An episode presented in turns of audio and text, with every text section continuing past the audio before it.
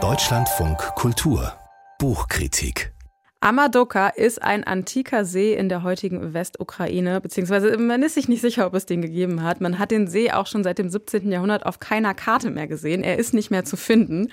In der Romantrilogie Amadoka dient dieser See als Metapher, als Chiffre für eine kollektive Amnesie des Landes. Klären wir gleich, was das für eine Amnesie ist.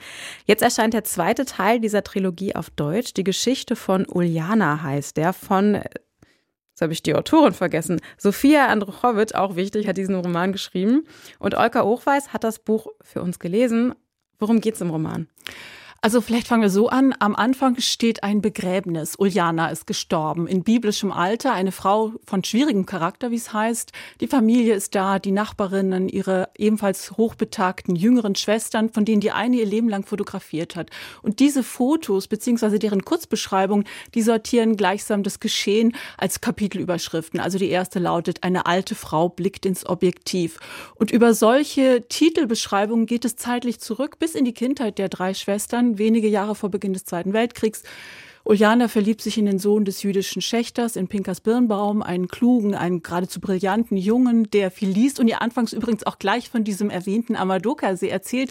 Und Schicht um Schicht wird schließlich eine Geschichte freigelegt, die von Schuld und Verstrickung erzählt während der Nazizeit.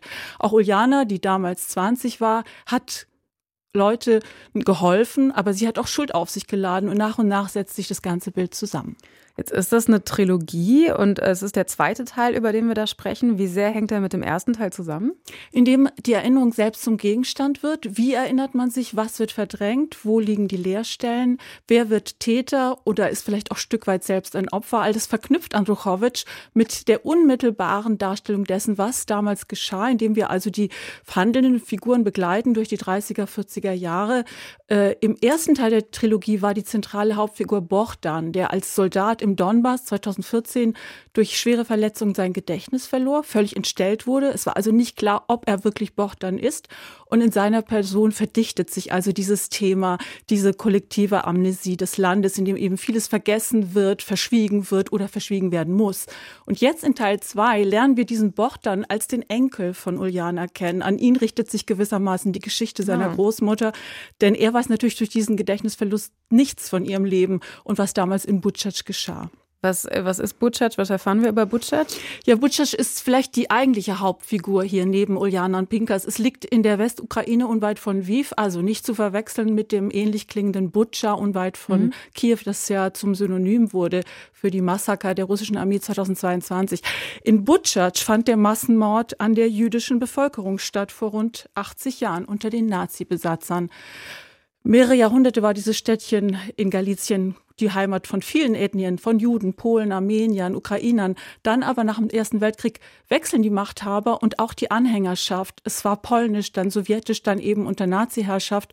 Und es gab Leute, die äh, gelitten hatten unter den Sowjets und dann das Eintreffen der äh, deutschen Wehrmacht sehr begrüßten und sich sogar in den Dienst der Nazis stellten als Hilfspolizisten. So auch Uljanas Vater, der gleichzeitig aber seinen jüdischen Arbeitgeber zu schützen versucht, was scheitern muss, denn in dieser Zeit wurden in Butchach 60.000 Menschen ermordet oder in KZs weitertransportiert und auf den beiden Hügeln der Stadt wurden sie in großer Zahl erschossen.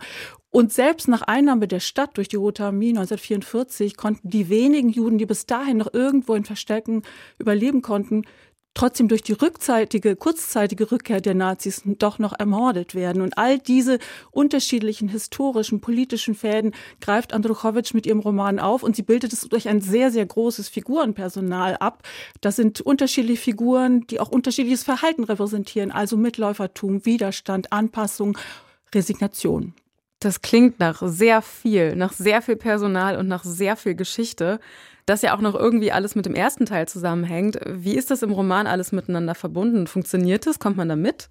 Ja, man kommt durchaus mit. Und man muss auch diesen ersten Teil gar nicht gelesen haben, weil es jetzt letztlich hier in Teil 2 wirklich um Uljana geht. Aber ja, ich gebe Ihnen recht, es ist eine sehr komplexe Konstruktion. Also durch diese vielstimmige Verschränkung von der großen Geschichte, von der Historie mit individuellen Lebensgeschichten, durch Rückblenden erfahren wir das, durch Erinnerungen, aber auch Gespräche der Schwestern, Anspielungen der Trauergäste auf diese Eingangs erwähnten Beerdigung.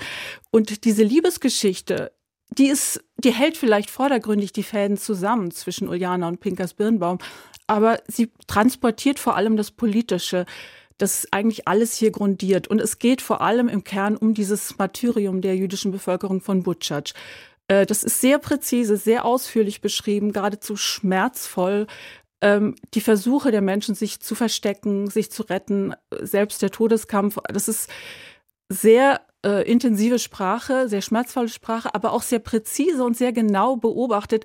Und es geht nun hier mal um ein Kapitel nicht nur der ukrainischen Geschichte, sondern der deutschen Geschichte, die hier aus einer ganz besonderen äh, Perspektive erzählt wird. Also eine ganz große Leseempfehlung. Sophia Andruchowitsch Roman Die Geschichte von Uljana. Das ist der zweite von drei Teilen und ist gerade auf Deutsch erschienen im Residenzverlag, kostet 28 Euro.